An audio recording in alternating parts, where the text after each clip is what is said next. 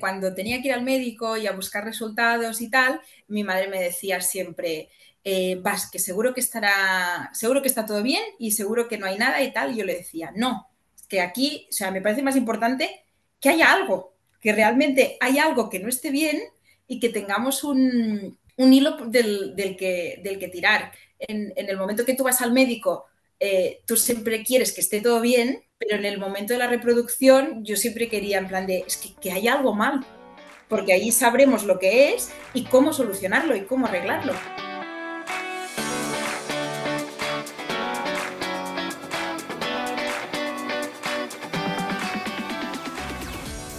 Bienvenida a F de Fertilidad. He creado este programa para que tú y yo podamos escuchar diferentes historias contadas en primera persona sobre la salud sexual y reproductiva de las mujeres y las diferentes formas de crear una familia. No se habla suficiente de estos temas, de cómo se vive la infertilidad, de las pérdidas gestacionales, la congelación de óvulos, la reproducción asistida, la ovodonación o donación de esperma, la adopción, la acogida, las pruebas genéticas, la crianza monoparental por elección, la fertilidad LGTB, de vivir sin hijos no por elección o del impacto que todo esto tiene en las emociones, en la relación de pareja, en la salud o en el bolsillo. Este podcast cubrirá todas las experiencias sin prejuicios, los finales felices, los casos tristes que aplastan el alma y los que aún están en el limbo. Mi deseo es que escuchar estas experiencias te acompañe, te empodere y te ayude a transitar este camino o empatizar más con otras personas que lo están transitando. Yo soy Isa, tu anfitriona, y te doy las gracias por estar aquí. No estás sola. Bienvenida.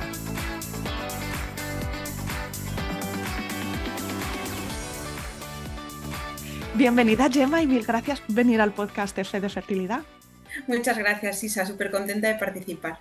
Pues nada, nos vas a explicar tu experiencia y tu relato y si te parece, haznos un poco de radiografía de tu momento presente y me dices de dónde eres o, o dónde vives, cuántos sois en tu familia. Vale, pues mira, yo me llamo Gemma, tengo 32 años, soy catalana y mi familia somos mi marido y yo y estamos en la búsqueda de un embarazo. Muy bien, pues cuéntame, ¿cuándo empezasteis a hablar de la posibilidad de tener hijos? Si era una cosa que tú has tenido clara desde siempre, si, si para eh, la relación ha sido una cosa muy hablada antes de empezar a buscarlo. Pues mira, mi marido y yo nos conocimos en, 2000, en 2011.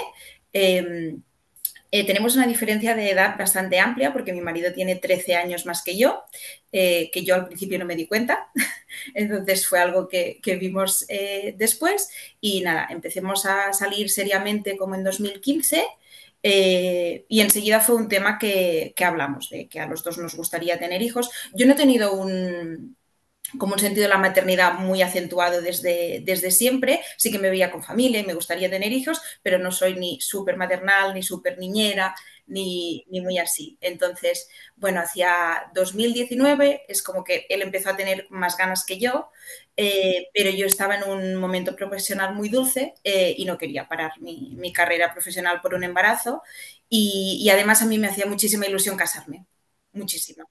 Y, yo le dije, digo, vale, pero más adelante yo primero me quiero casar. Entonces, en 2019 nos prometimos, empezamos a preparar la boda, luego vino la COVID y, tuvimos que, retrasar nuestra boda por el COVID. Nosotros nos íbamos a casar en 2020 y nos terminamos casando en 2021, en agosto de 2021. Entonces, claro, ya fueron dos años más de lo que habíamos eh, previsto. Yo iba hacia los 31 y él hacia los 44 entonces em, acordamos que después de la boda eh, lo empezaríamos a intentar. Eh, yo me dejé de, tomar los anticonceptivos y dijimos, bueno, pues cuando tenga que venir, pues eh, que venga y, ya veremos, pero desde el desconocimiento total. yo tenía muchísimo desconocimiento del tema. Yo siempre he tenido reglas muy irregulares, eh, me daba pánico ir al ginecólogo, o sea, no quería ni, ni, oírlo hablar, yo no quería ir.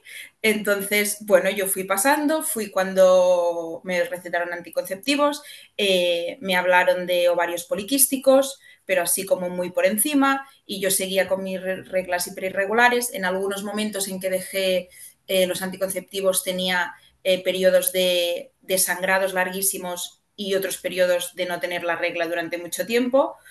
Eh, pero bueno, tampoco le hice mucho caso en, ese momento, error gravísimo. Eh, y seguí tomando los, anticonceptivos hasta que, hasta que por la búsqueda del embarazo eh, los dejé. Entonces, ahí sí que dije, bueno, voy a ir al ginecólogo para decirle, mira, he dejado los anticonceptivos, me gustaría quedarme embarazada. Eh, si me daba pues algún consejo, haz esto, haz lo otro, está todo bien o, lo que sea, porque, porque, no, porque no tenía mucha idea, la verdad. Entonces, eh, ¿qué pasa? Que fue todo muy rápido y, y, a esa visita que yo tenía concertada en el ginecólogo eh, no llegué porque me quedé embarazada antes.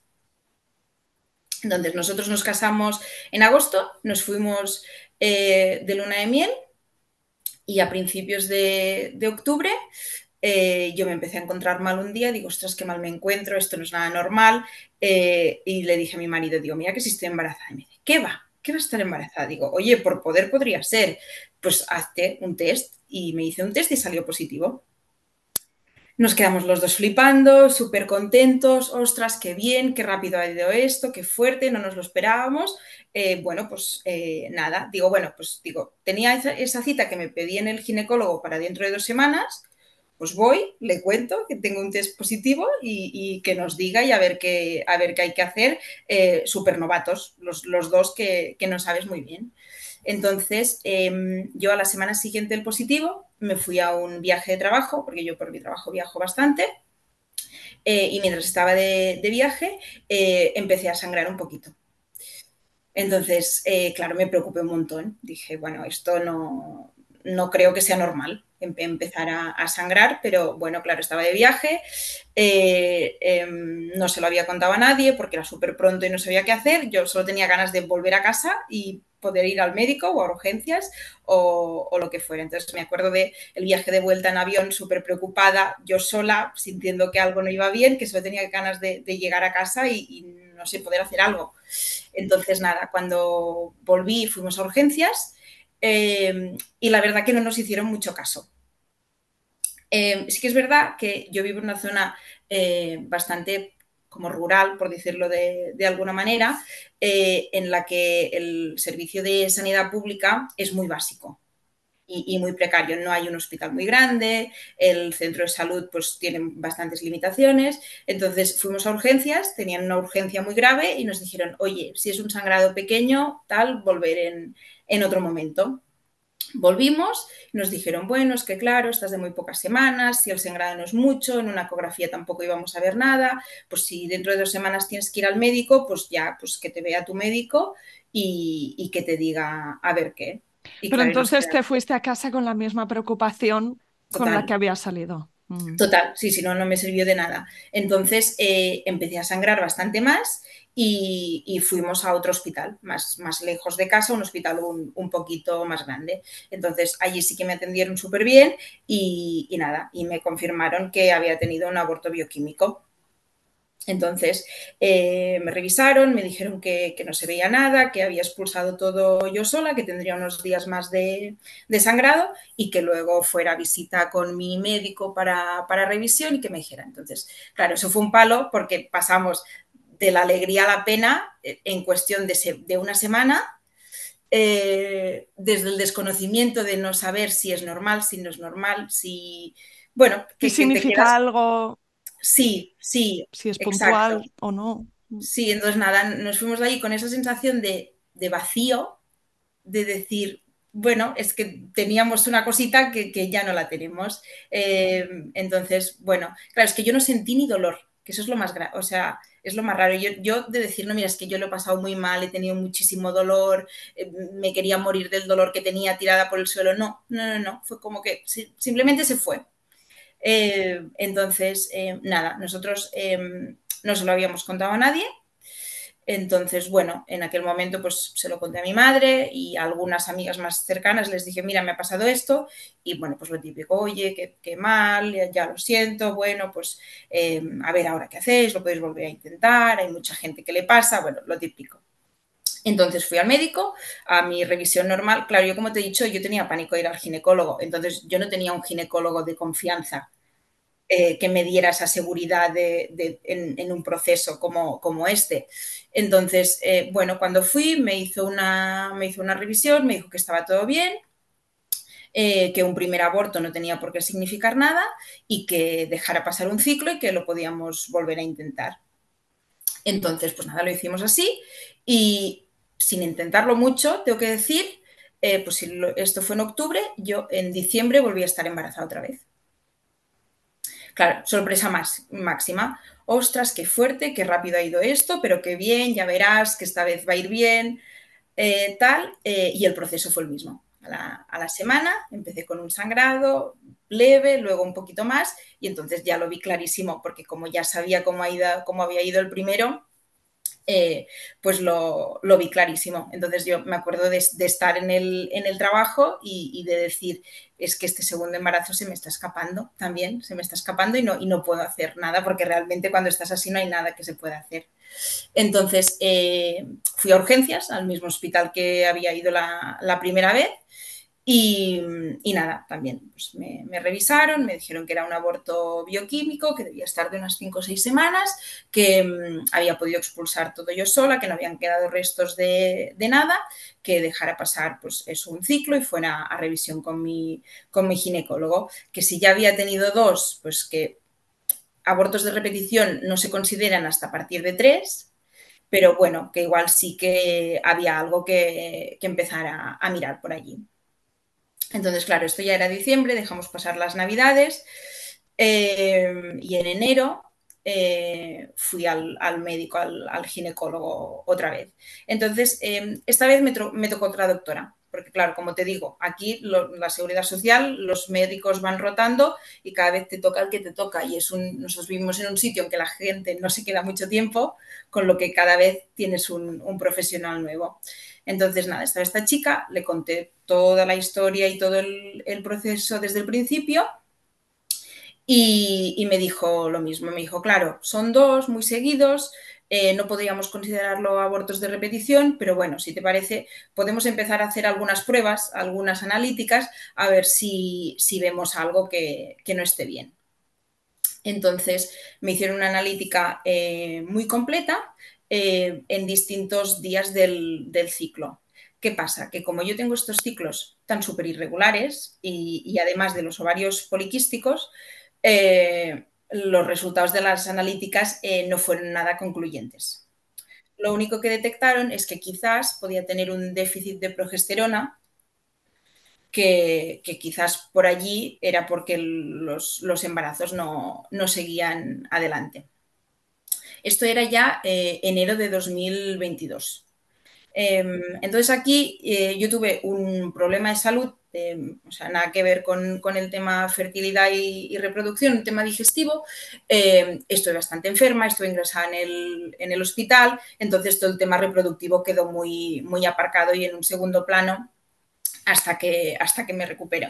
Entonces, bueno, cuando ya volví al, al trabajo otra vez, teníamos estos resultados que ya no habían sido muy concluyentes, le dije a mi marido, digo, mira, digo, yo creo que mm, con el acceso a la sanidad que tenemos aquí ahora mismo, eh, esto nos va a costar mucho. Y decidimos eh, hacerme una mutua privada para buscar una segunda opinión, buscar un médico especialista y, mirarlo mejor con alguien que fuera especialista en el tema y que nos pudiera ayudar mejor. Entonces, eh, nada, encontramos un, médico que nos pareció bien, fuimos a, visita, le, contamos el, le contamos el caso eh, y, nos, y aquí sí que nos mandó todas las pruebas eh, que se hacen en, casos de infertilidad. Analíticas completas, la hormona antimuleriana, cariotipos, seminograma de mi marido, hicimos toda la batería de pruebas completas. Y aquí además en este punto eh, yo decidí eh, cambiarme de trabajo porque me surgió una oportunidad muy buena y dices, ¿Qué hacer cuando estás buscando embarazo? Cambiar de trabajo. Es súper buena idea hacer eso. Para no tener estrés, eh, vamos. Para no tener estrés y no tener que preocuparte de nada y tal. Digo, vale, lo has hecho muy bien. Pero bueno, pensé que, que era el momento, que si no lo hacía entonces no, no lo Es que la vida a veces no llama a la puerta y pide permiso de si es buen momento. Es que las cosas se juntan a veces. Claro. Entonces, eh, nada, hice el, hice el cambio de, de trabajo, nos hicimos todas estas, eh, todas estas pruebas, como mi marido no, no, tenía mutua y todas las pruebas genéticas tampoco entran en ninguna, en ninguna mutua. Eh, pues nos, ya empezabais a poquinar. Sí, mm. sí, nos costó bastante dinero. Entonces, venga, paga todas las pruebas, todos los informes, tal.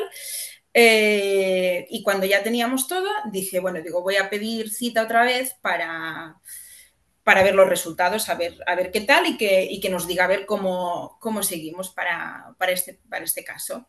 Entonces, eh, nada, cuando estamos en julio de 2022, eh, fuimos a una boda de unos amigos y al día siguiente eh, yo me encontraba fatal, que era un trapo, pero directamente.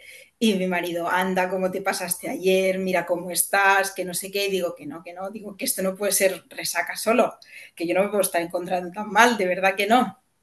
Y dije, oye, digo, yo no estaba echando cuentas de cuándo me venía la regla ahora mismo, porque con estos ciclos míos, pues yo ya había perdido la regla, pero estoy embarazada. Me dice, venga ya. Digo, bueno, no sé. Y me hice un test y está embarazada. Entonces nos pilló por sorpresa total, porque fue en plan de esto no lo estábamos buscando, ha aparecido ahora, nosotros estábamos haciendo pruebas para ver qué, qué pasaba y si encontrábamos algo y tal, y nos, nos eh, encontramos con este embarazo, eh, sorpresa, y fue en plan, wow, el, el tercero.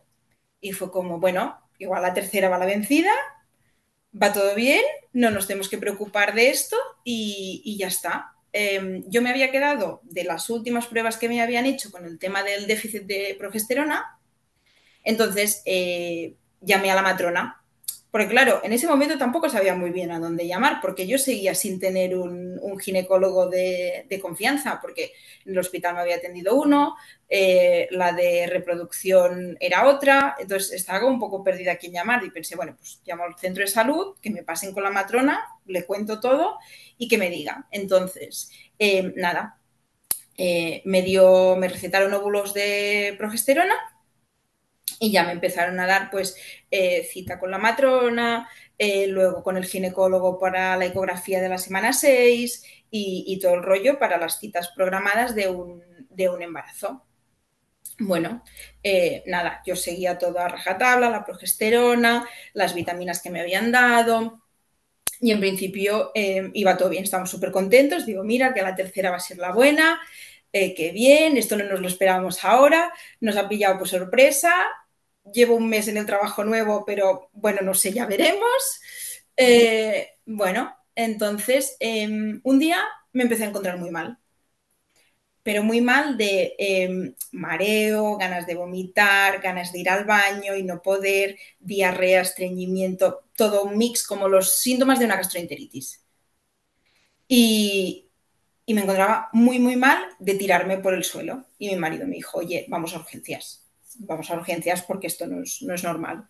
Fuimos a urgencias, me pusieron un suero y me dijeron, claro, es que si estás embarazada no podemos darte nada. Lo tendrás que pasar más o menos pues como buenamente puedas.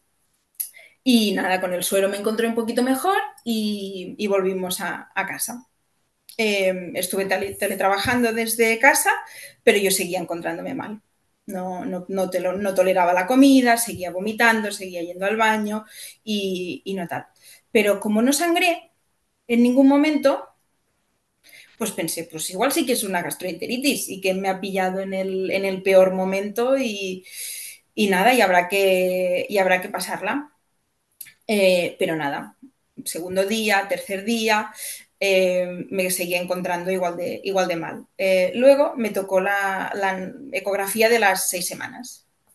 Fui a la ecografía, le dije a la ginecóloga, le dije, mira, digo, tengo como un cuadro de gastroenteritis, me estoy encontrando súper mal, no estoy comiendo nada, solo hago que ir al baño y que vomitar. Me dice, ostras, pobre, pues nada, es que no te podemos dar nada, tendrás que, tendrás que, pasarlo. Y te seguías poniendo los óvulos de progesterona, ¿no? ¿Es uno al día o, o dos al día? Me ponía dos por la mañana y dos por la noche todos los días. Y yo sí, sí, yo me seguía poniendo eso y pensé, bueno, al menos esto como es vía vaginal, pues no lo estoy vomitando y esto ah, seguirá haciendo su, curso. Entonces, en la ecografía, eh, que en teoría era de la semana 6, eh, no vieron nada. Me dijeron, bueno, a ver, eh, no vemos nada, pero igual es que es pronto, porque como tus ciclos son muy regulares, no tenemos clara la fecha de la última regla y hemos hecho el cálculo así un poco a ojo, no te preocupes, ven la semana que viene y volvemos a, volvemos a revisar a ver qué. Entonces, claro, aquí yo ya me empecé a preocupar de verdad, porque era como, me estoy encontrando muy mal, esta gente no ha visto nada en la ecografía y yo no sé si esto va bien o, va mal. Entonces aquí ya estaba preocupadísima del todo, mi marido también, ya no sabíamos qué hacer y entonces eh, decidí contárselo a mi madre para tener otra opinión de otro adulto responsable y decir, oye, a ver ella qué piensa. Además, mi madre se dedica al sector sanitario, entonces digo, yo qué sé, tendrá más idea que, nosotros. Y me dijo, no, no, esto no está bien, volvamos a, volvamos a urgencias otra vez. Volví a urgencias, le volvimos a explicar todo el caso al médico que había y llamaron al ginecólogo de guardia. Eh, y tuvimos la suerte eh, que era el ginecólogo de mi madre, que es un, es un señor mayor que solo hace urgencias. Y claro, y cuando apareció allí nos dijo, ostras, qué casualidad, tal, qué tal, cómo estáis. Y mi madre, pues mira, mal, mal, porque algo no va bien y no, y no sabemos qué pasa. Entonces, em, nada, fue súper amable porque nos fuimos a hacer la ecografía y dejó a mi madre venir con nosotros, que la tuve allí dándome la manita todo el rato. Y, y él fue el que me dio el, primer diagnóstico, que eso tenía toda la pinta de un embarazo ectópico. Porque eh, me hicieron eh, la analítica de la beta, que no me habían hecho hasta entonces, y la beta salió altísima, a 5000. Y no puede ser que con una beta de 5000 eh, no, no veas nada no se vea nada en la, en la ecografía.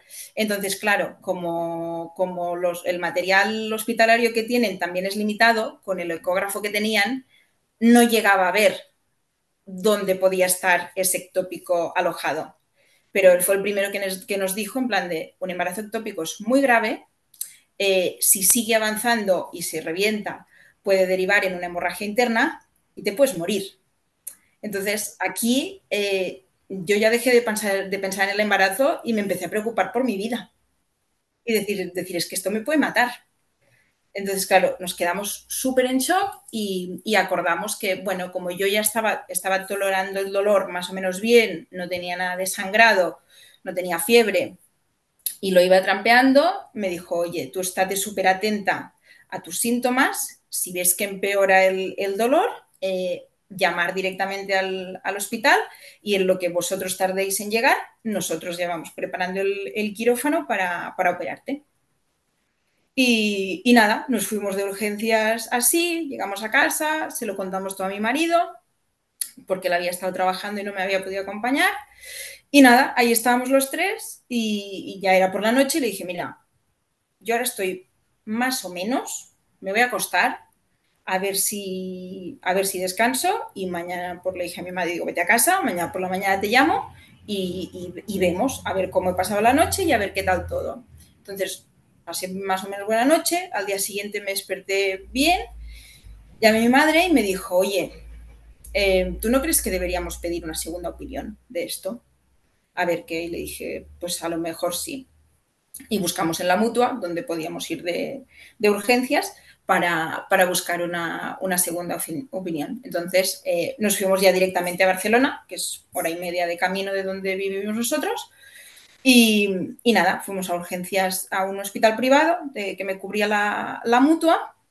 Y entonces allí sí que me atendieron súper bien y muy rápido y con todo el, instrumental y todos eh, los avances médicos y, tecnológicos que tienen, que nosotros por estar en un hospital más pequeño no tenemos, eh, enseguida me dieron el diagnóstico y efectivamente era un em, embarazo ectópico tubárico izquierdo que es que el ectópico estaba alojado en la, en la trompa izquierda que al parecer es algo que puede, que puede pasar, que no ha hecho todo el camino hasta el, hasta el útero y se queda apalancado allí. Entonces ese, ese embarazo nunca va a poder prosperar. Eh, me repitieron todas las pruebas, eh, confirmaron el diagnóstico. Eh, ¿Qué pasa? Que yo no hacía suficientemente tiempo que estaba en la mutua como para que me pudieran operar en el, en el hospital privado, porque tenía periodo de carencia. Porque me dijeron que eso se tenía que operar porque la trompa, una vez pasa por un ectópico, ya queda inservible siempre, que es una trompa que no me iba a volver a servir, entonces que eso se tenía que quitar. Y además yo estaba en unos niveles muy altos de, la beta todavía y había riesgo de, que explotara y de que se convirtiera en una, hemorragia interna. ¿No te dieron eh, otras opciones de tratamiento? ¿Cirugía directamente por este caso? En ese momento sí, por tener unos niveles de la, beta tan, tan altos. Eh, ¿Qué pasa? Que como allí no me podían operar, eh, porque me hubiera costado, mm, no sé, lo que vale una casa, entonces eh, me derivaron a un, hospital público. Pero nada, fueron súper eficientes y fue muy rápido. Había un hospital público justo enfrente, fuimos al otro hospital, conocían mi caso, les habían mandado toda la documentación, todo el informe y todo, y, y me atendieron, me atendieron súper rápido. Entonces, nada, yo ya llegué allí y me dijeron, vale, pues venga, eh, prueba del COVID para ir al quirófano, te colocamos la vía, te repetimos las, analíticas y, nada, y te tendremos que operar y quitar la, trompa izquierda. Claro, en ese momento estábamos en la sala de espera urgencias de un hospital enorme. Eh, mi aquí ya llamamos a mi padre, que es en plan, oye, que la operan, vente. Pues mi padre, mi marido, mi madre y yo, los cuatro allí sentados, yo con la vía puesta, eh, pues nada, que me van a operar para que, no sé, para que no me muera si se revienta esto. Es que claro, la, situación era muy surrealista si lo piensas ahora en frío mirándolo desde fuera. Sí, sí, y todo esto dentro del contexto que lo, que lo único que tú quieres es tener un embarazo. O sea, quiero decir, es como, como que, a quién demonios se le ocurre pensar que hay que pasar por aquí para llegar allá. Claro, totalmente. Eh, entonces, em, claro, estábamos ahí en las urgencias y de repente eh, vimos cómo venía una de parto, digo, espera, digo, que esto tiene que parir esta señora, va a ir delante mío seguro. Eh, espera, que ahora viene otra que, no sé qué le pasa, digo, es que estos también nos van a, nos van a pasar delante y nosotros estamos aquí sentados esperando de mientras. La, situación era muy surrealista. Entonces, em, nada, cuando ya me llamaron, que ya tenían todos los resultados de todas las pruebas, eh, resultó que la beta eh, había bajado de golpe a la mitad de 5.000 a 2.500. Eso quería decir que el embarazo se había mm, parado, era como si hubiera abortado el, mismo. Eh, me revisaron, aquí ya empecé a sangrar un poquito, me revisaron y me dijeron, mira, en la situación en la que estás ahora, que estás como en un punto intermedio, que sabemos que ya el embarazo no va a ir a más y el riesgo de la hemorragia interna desaparece, eh, existen otro tipo de tratamientos y podemos esquivar la cirugía, al menos de momento. Y aquí me hablaron eh, del metatoxtrato eh, o de tener una actitud más expectante y, más conservadora frente al ectópico. Entonces me dijeron que este medicamento era muy tóxico y que como yo estaba al límite de tener que usarlo, si me lo podía ahorrar mejor, porque si quería un embarazo en el futuro, me ahorraba toda esa toxicidad. Sí, creo que luego hay que esperarse varios meses antes de buscar entonces, oye, si te lo puedes ahorrar, pues nosotros te lo aconsejamos. Y, me dijeron, bueno, que en la situación en la que estaba ahora, que lo que podíamos hacer era tener una actitud expectante, como ya no, tenía fiebre, tenía el dolor controlado, había empezado a sangrar de poquito con lo que ya estaba eliminando cosas, eh, lo que podíamos hacer era controlarlo ecográficamente y mediante analítica hasta que la beta eh, llegara a cero y querría decir que el, embarazo eh, había desaparecido del todo. Entonces, yo les dije que vale, que me parecía bien hacerlo de, esta manera, en no tenerme que operar de urgencias a lo bruto así de esa manera, ahorrarme el medicamento si me lo podía ahorrar y, nada, y hacer reposo e ir controlando que todo, que todo terminara. Entonces, eh, claro, el momento fue increíble cuando salgo por el pasillo de las urgencias y están los tres pobres ahí esperándome y les dije que no, que no, que no me operan, que, se acabó, que, ya está. Y claro, nos dimos un abrazo en ese momento de todo el estrés y todo el pánico que habíamos pasado hasta, hasta aquel momento, que fue en plan de, bueno, eh, una más que hemos, que hemos superado. Entonces, nada, les expliqué todo bien, llamé otra vez al hospital, digamos al nuestro, eh, para que me dieran hora para el ginecólogo y que me pudieran empezar a programar todas, todas estas ecografías y todas estas analíticas. Y esto fue en verano de 2022 que pasamos un verano de mierda con todo esto, porque yo iba días alternos al hospital, primero a que me pincharan, luego que me hacían la, ecografía y luego la doctora me llamaba. Me decía, va, que ha bajado ya a 500, ha bajado ya a 300, ha bajado ya a 100. Entonces, cuando estábamos más o menos en, sí, sobre los 100 o así, eh, yo ya estaba de vacaciones, que eso también me vino bien, que al menos pues, durante mis vacaciones iba haciendo todo esto, eh, y nos íbamos a ir de vacaciones. Nada, aquí a la esquina, pero nos apetecía irnos para desconectar de todo esto y estar un poco más tranquilos y tener un poquito de, de vida normal y de, y de, tranquilidad, porque lo que pasa mucho en estos procesos es que cuando te metes en esto, es solo esto y tu cabeza es como que te va a explotar. Entonces, nada, se lo comentamos a la doctora y me dijo, mira, te hacemos analítica y ecografía antes de que te vayas. Si notaras cualquier cosa, eh, dolor, sangrado más de lo normal, tal, corriendo a urgencias, pero os dejamos ir de vacaciones. Y el día de vuelta vienes otra vez, ecografía y, ecografía y analítica. Y así lo hicimos eh, y menos mal, porque nos vino súper bien de, de, desconectar y de, estar pues unos días eh, solos y juntos, alejados de todo eh, y, y, pensando en otras cosas y haciendo otros planes y otras cosas que, nos vino muy bien. Y, nada, ya a la vuelta seguimos con, todos los controles hasta que, que, llegué a cero. Y me dijeron, bueno, pues nada, ya está, ya has llegado a cero, en principio está todo bien, eh, te damos el alta. Y, la ginecóloga me dijo, ostras, te diría que pidieras cita conmigo dentro de un mes para una revisión y tal, eh, pero es que yo me voy de este hospital, entonces tendrás que pedir cita con el que venga. Y digo, pues menuda gracia me hace esto, porque ahora al que venga le tengo que volver a explicar todo de nuevo otra vez. Entonces hablé con mi marido y dijimos, a la pobre señora doctora de reproducción asistida, la dejamos allí y no fuimos nunca más. Porque como estuvimos tan ocupados con el ectópico y con todo este marrón, pues eh, nunca jamás volvimos. Entonces él fue el que me dijo, me dijo, pues pide cita con ella, le contamos todo y podemos seguir el, hacer el seguimiento y seguir exclusivamente con ellos. Y, aquí ya fue donde, donde decidimos pues, que a la seguridad social ya no volvíamos porque a nosotros no nos funcionaba.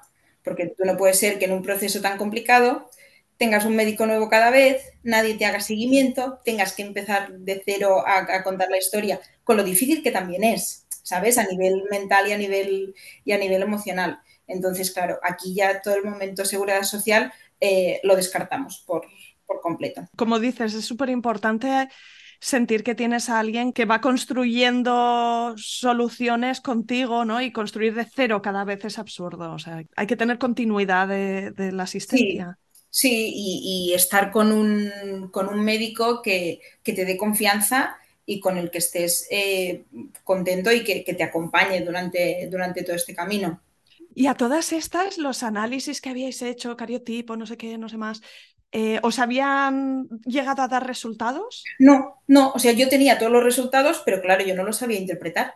Entonces, eh, nada, pedimos cita con la, con la doctora, eh, fuimos con, todo, con toda la documentación, con todos los resultados. Claro, cuando llegamos nos dijo, oye, que yo ya me había olvidado de vosotros y pensé, estos dos nunca más aparecieron. Y digo, ya, digo, es que mira qué nos ha pasado, que he tenido un embarazo ectópico. Ostras, Gemma, qué putada, qué mal me sabe, que nos tocaba esto ahora. ¿Sabes? Fue la primera que fue como súper empática con nosotros. Tal, me dice, bueno, pero ¿llegasteis a hacer todas las pruebas y tal? Digo, sí, sí, digo, venimos con todo para que veas y, y nos digas a ver qué y a ver cómo, a ver cómo podemos, cómo podemos seguir. Entonces, eh, revisó, revisó todo y resultó que eh, yo tengo una hormona antimuleriana muy alta, de 10, eh, también por, los, por el tema de los ovarios poliquísticos, en los cariotipos, tanto los míos como los de mi marido están bien, eh, las analíticas también y el, y el, seminograma, y el seminograma también. Solo había un valor que resultó indeterminado, que era una, una glicoproteína, la glicoproteína LGG que es un tema de trombofilias de coagulación de, de, la sangre. Entonces, claro, salió ese valor indeterminado y la doctora me preguntó, ¿puede ser que cuando te hiciste esta analítica estabas embarazada y no lo sabías? Y resultó que sí, echando cuentas para atrás, resultó que sí. Me dijo, vale, digo, pues vamos a revertir este valor eh, porque de aquí eh, igual tenemos algo por donde, por donde tirar. Eh, me hizo una, una, revisión también y me dijo que sí, que se veía la, la trompa mala, digamos, del, del, ectópico y que se veía como una masa, como un hematoma que había quedado ahí en la trompa. Entonces me dijo eh, que me iba, me iba, a mandar eh, una ecografía completa, que fuera un sitio de, ecografía si me la, hicieran, me la hicieran bien para ver este tema del, del, hematoma, a ver qué les parecía, y que también me hicieran un recuento folicular. Y me, me, eh, mandó también una histeroscopia para ver tema de útero y endometrio, eh, a ver qué tal. Entonces eh, fui a hacerme estas dos, estas dos pruebas y sí, efectivamente vieron que eh, estaba la trompa mala y todo alrededor había un, hematoma eh, bastante grande que no, tenía, que no tenía muy buena pinta, que eran los restos del embarazo ectópico que se habían quedado como allí alojados. Luego también me hicieron la histeroscopia el, el mismo día, era eh, histeroscopia diagnóstica que te lo, que te lo hacen en el en el momento de introducir una cánula y una camarita que es, es, diferente de una histeroscopia quirúrgica. Esto es como un proceso mucho más sencillo y nada, te lo hacen en el momento. Mi marido estaba esperando en la sala de espera y me dijeron, nada, a la que estemos le dejamos pasar y os explicamos a los, a los dos. Entonces eh, me dijeron eso, que el, que el, útero estaba muy bien, el endometrio también estaba muy bien, que por ahí no había ningún problema, eh, que lo de la trompa y el hematoma, que eh, su consejo era quitarlo, porque realmente esa trompa ya, era, ya, no, era, ya no era servible, ya no, ya no funcionaba, y el hematoma alrededor no dejaba de ser sangre y tejidos enquistados, que ya no es bueno para la salud normal de una persona tener eso, eso allí, y que su, y que su consejo era, era quitarlo. Y que bueno, que luego también en la ecografía habían aprovechado y me habían hecho un, un recuento eh, folicular y que, y que eso súper bien porque tenía eh, 20 folículos en un ovario y 23 en el otro, con lo que tengo una reserva ovárica muy, muy alta. Que eso no significa que sean buenos, pero bueno, al menos hay muchos. Nada, con toda esta información volvimos a, a nuestra doctora y, nos dijo, bueno, eh, sí, quizá deberíamos eh, operarte y, y quitarlo. Ella también era más conservadora y nos dijo, mira, como tampoco ha pasado tanto tiempo el ectópico, si quieres, podemos dejar pasar otro ciclo, que tengas una regla un poco como Dios manda, y ver si esa regla arrastra todo y se queda solo la trompa y luego decidimos. Y si no, pues eh, vamos, a por, la, vamos a, por la, a por la cirugía. Y aquí también eh, recibimos el resultado de la analítica que me habían repetido del anticoagulante lípido y salió positivo que yo me acuerdo que esto era muy gracioso. Cuando tenía que ir al médico y a buscar resultados y tal, mi madre me decía siempre, eh, vas, que seguro que estará, seguro que está todo bien y seguro que no hay nada y tal. Y yo le decía, no, que aquí, o sea, me parece más importante que haya algo, que realmente hay algo que no esté bien y que tengamos un, un hilo del, del, que, del que tirar. En, en, el momento que tú vas al médico, eh, tú siempre quieres que esté todo bien, pero en el momento de la reproducción yo siempre quería en plan de, es que, que hay algo mal, porque ahí sabremos lo que es y cómo solucionarlo y cómo arreglarlo. Sí, sí, es, una, es un gran comentario porque se pasa muy mal cuando son infertilidades de origen desconocido, ¿no? Y prueba tras prueba te dicen, ah, pues todo está bien, no sabemos lo que pasa. Y dices, Dios, entonces, ¿qué es esto? ¿Una lotería o qué, qué, qué puedo hacer yo? Sí, sí. Entonces, eh, nada, cuando, cuando volví a la doctora ya tenía el, el resultado y, y resultó um, ser positivo. Positivo, que quiere decir alterado, ¿no? Exacto. Entonces, eh, em, vieron muy posible que yo tenía el síndrome anti, antifosfolípido, que es un problema de, coagulación que hace que cuando te quedas embarazada no llegue suficiente riego sanguíneo al útero eh, y, ese, y, eso provoca los abortos de, repetición, por ejemplo. Era, era un poco mi caso. Entonces, claro, aquí teníamos el síndrome antifosfolípido, eh, la trompa mala con, y la trompa mala con el hematoma. Entonces la doctora me dijo, eh, en realidad si queréis, eh, podríais intentar otro embarazo natural, porque está claro que quedarte embarazada puedes, porque yo me había quedado embarazada tres veces en un año, pero hay un riesgo de que igual los embriones puedan tener un fallo cromosómico, que es otro de los motivos que pudiera dar abortos de, de repetición y que esto si no los analizas nunca lo sabes. Eh, pero bueno, es una opción que podrías intentar quedarte embarazada y para el tema del síndrome antifosfolípido te daríamos adiro y heparina y, igual podrías tener un, embarazo normal que llegara a término de, forma natural con la ayuda de estos medicamentos. Y luego, por otro, por otro tema, es que con la trompa mala y el hematoma no lo iba a conseguir. Entonces, eh, nada, es para un ciclo, no desapareció, se hizo un poquito más chiquitito, pero no desapareció. Entonces decidimos que como esa trompa era inservible y, allí no, hacía nada, eh, pues que, lo, que me operaría y me la quitarían. Entonces, eh, esto ya era em, enero de 2023. Ya había pasado el tiempo de carencia, ¿no? Sí, sí, sí, aquí no había problema, me podían operar y, tal.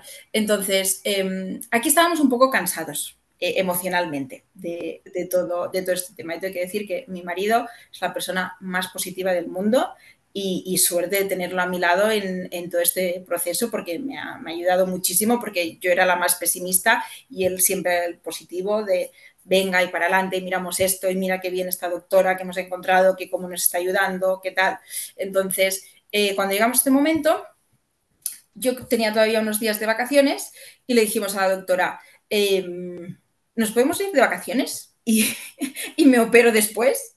Y nos dijo que sí. Me dijo, sí, ahora no va a venir de, un mes. Eh, si tú crees que os va a venir bien iros de vacaciones, desconectar, descansar y tal, y a la vuelta con fuerzas renovadas, renovadas seguimos, pues eh, adelante, lo hacemos así. Entonces, eh, me programaron para marzo y nosotros en, enero nos fuimos, a final de enero nos fuimos de, de vacaciones, que nos, fuimos, nos fue genial. Para desconectar, estar tranquilos, pensar en otras cosas, y, sentir que, los problemas de fertilidad no estaban monopolizando nuestra vida.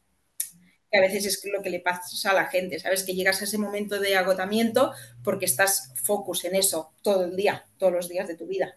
Eh, y nada, a la vuelta me operaron, la operación fue súper bien, me quitaron la, trompa izquierda y aspiraron el, hematoma. Eh, estaba todo bastante más liado de lo que, de lo que parecía, porque la trompa estaba retorcida encima del ovario, con todo de tejido, sangre enquistada, todo por encima, eh, y pegado también mucho a los intestinos. Entonces es como que descensaron todo, dejaron todo colocado en, su sitio y, ya está. Y me quedé con una sola trompa, con la derecha. Entonces, eh, Hice toda la recuperación que me mandaron, tuve una recuperación muy buena, enseguida me encontré súper bien. Fuimos a revisión al médico, ya me dieron el, alta y entonces aquí la doctora me dijo, vale, ¿qué queréis hacer ahora? Eh, ¿Lo queréis intentar de forma natural antes de ir a un tratamiento de, reproducción asistida? Y, y dijimos que sí. Y nos dijo, a ver, piensa que con una trompa va a ser mucho más complicado pierdes posibilidades, pero si queréis lo que podemos hacer es daros un tiempo y decir, oye, nos ponemos hasta aquí, si lo conseguimos bien y si no, para no estar intentándolo eternamente. Entonces ella nos dijo que en seis meses deberíamos de conseguirlo, que si en seis meses no, habíamos conseguido ese, ese, embarazo natural, que volviéramos. Y, nada, eh, nosotros lo intentamos eh, muy mucho, eh, incluso intentamos lo, lo, de los test de ovulación, eh, que eso es terrible, lo de los test de, ovulación. O sea, yo con personas que tengan ciclos normales igual les va muy bien, pero yo con mis ciclos irregulares, a mí lo de la carita sonriente de que estás ovulando no me salió en la vida. Entonces, eh, imposible, imposible que saliera. Eh, entonces, nada, en, esos seis meses ese embarazo no, no llegó y, y, eso nos lleva pues al momento actual en el que estamos, en el que estamos ahora. Y es que volvimos al, al médico y hemos decidido eh, empezar una, una FIP eh, una FIP con DGP, porque ya que, ya que nos metemos, como no sabemos si, si, mis abortos de repetición venían del tema de la trombofilia o venían de un fallo cromosómico de los, de los embriones, pues hemos decidido hacer la, la DGP con, o sea, la FIP con DGP para que analicen los embriones antes de, antes de transferirlos para tener un filtro más e intentar acercarnos un poquito más al, al éxito. Exacto, es, es, un estudio genético que se hace de los embriones, ¿verdad? Sí, sí, sí. Y en este caso, mis transferencias tendrán que ser siempre en diferido, porque es como que te quitan los óvulos, los, los, los fecundan, los analizan y los congelan. Y luego, según los resultados de, ese análisis, deciden eh, cuáles realmente son, son, válidos y luego siempre es la, la transferencia en diferido. Entonces, eh, nada, como yo tengo estos ciclos tan irregulares, eh, me han mandado anticonceptivos primero y, y, eso es donde estoy ahora. Pues ahora me vino la regla, he empezado a tomar los anticonceptivos, estoy tomando también por el tema de la trombofilia la Diro. Me empezaba a pinchar la heparina, que he sido capaz de pinchármela yo sola. Y, y, nada, y este es mi, este es mi momento actual. Entonces, eh, tengo que ir la, la, semana que viene al médico y ya pues a seguir con, con todo el proceso de la FIP y que nos ha llevado dos años llegar hasta aquí. Y nada, pues yo espero que, que nos vaya bien y que, y que lo consigamos y que consigamos ese embarazo yo entiendo que la transferencia, pues que nos iremos a, 2000, a 2024 tranquilamente. Pero bueno, o sea, lo, que nos digan y lo que, y lo que necesitemos. Al final nosotros hemos encontrado eh, un equipo médico en el que confiamos mucho, que para mí es, vital en el, en el, proceso, realmente estar, en un sitio en el que tú te sientas seguro y acompañado en el que confíes. Y, y nada, y a partir de aquí, pues nosotros eh, seguiremos todos los pasos. También es un, un, esfuerzo económico, ¿no? Porque aunque estabas con la mutua, la mutua te cubre quizás algunas visitas, algún, alguna sí. prueba, pero luego la FIB. Sí, es, es, un compromiso económico muy grande, la verdad, que a veces me he encontrado casos en que me preguntaba, oye, ¿tú no te quieres poner eh, en lista de espera en la seguridad social e intentar hacerlo por la seguridad social, que seguramente tienes los criterios para hacerlo y tal? Y, y, nosotros, o sea, lo hemos comentado a veces, y es que primero, la lista de espera de la seguridad social es muy larga y, no sabes cuándo te van a llamar, por mucho que tengas los, los, criterios. Y aunque yo sea joven, yo llevo dos años ya con esto. No, no quiero esperar dos, tres, cuatro años, años más. Y luego, eh, o sea, la seguridad social, tú te tienes que adaptar a ellos. Y una clínica privada se va a adaptar a ti. ¿Sabes? Yo lo, cuando fui, al, cuando fui al, a, mi, a médica y empezamos con todo el, proceso, yo le dije, oye, eh, para mí mi trabajo es importante, yo tengo horarios difíciles, vivimos lejos, eh, tenemos muchos condicionantes aquí. Y, y me dijo, eh, tú no te preocupes, que nosotros nos adaptaremos a ti, para que tú puedas hacer el, el seguimiento y seguir con tu, con tu vida. Y es que nos va a costar mucho dinero, sí, pero, pero lo vamos a poder hacer eh, de una manera más o menos tranquila y compaginándolo con nuestro, con nuestro día a día que en la seguridad social no hubiéramos podido. Has dicho que tu marido es muy optimista, que es un apoyo súper valioso en este proceso, que has tenido el apoyo de tu madre también. No sé si lo has querido compartir con amigas, si tienes amigas o has conocido a gente que también ha pasado por ello y sientes que es importante también tener un poco esa válvula de escape en algún momento con alguna otra mujer que lo haya experimentado. Sí, yo, yo siempre he sido muy transparente con todo el, proceso con mis amigas más, más, cercanas y se lo he ido contando y explicando eh, a, quien creía que lo podría entender y que me podría ayudar y que me podría dar el, el consuelo en, en momentos que, que, yo buscaba y por suerte pues lo he tenido. Y, y luego, a raíz de, de, contarlo, sí que es verdad que he conocido eh, casos de gente que yo no sabía que habían pasado por algo, por algo similar eh, y sí que, sí que encontré un par o tres de amigas que yo al principio igual no lo sabía, no lo tenía tan presente, que habían pasado por temas de FIP y de reproducción asistida y sí que me, me ha apoyado mucho en, en, ellas. Pero sí que es verdad que eh, hasta donde yo quise compartir en mi entorno lo hice, la respuesta fue muy, fue muy buena y, y algo que yo siempre hice fue decir en plan de eh, dejarme mi espacio, seré yo quien, quien os lo cuente y, y, no me atosiguéis. ¿Sabes? Que cuando yo quiera contarlo y esté preparada y, pueda hacerlo, eh, lo haré. Y entonces eh, todo el mundo me lo ha respetado y, siempre, yo siempre he sentido que tenía gente allí sin que me, tuvieran que estar preguntando al día, ¿cómo estás y cómo vas? Y ya has ido al médico o ya has hecho. Ya...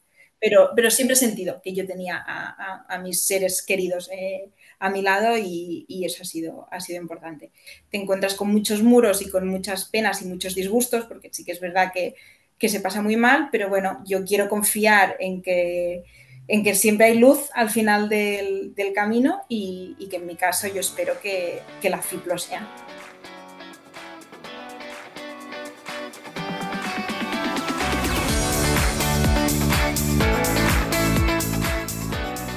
Aquí acaba este episodio.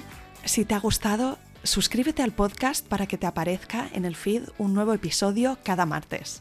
Encontrarás una amplia biblioteca de relatos de otras mujeres y de algún hombre que han transitado o están transitando el camino de la fertilidad. Gracias por acompañarme. Espero que este programa te ayude. Y te puedo pedir un favor, ayúdame tú también a mí a que este recurso llegue más lejos recomendándoles F de fertilidad a tus amigas o amigos. Y por supuesto, no dejes de escribirme, me encantará saber de ti, quién eres, por qué escuchas este programa o si te ha ayudado. Mi email es isa.planetaparto.es o en Instagram la cuenta F de Fertilidad Podcast. Cuídate mucho, nos vemos la semana que viene.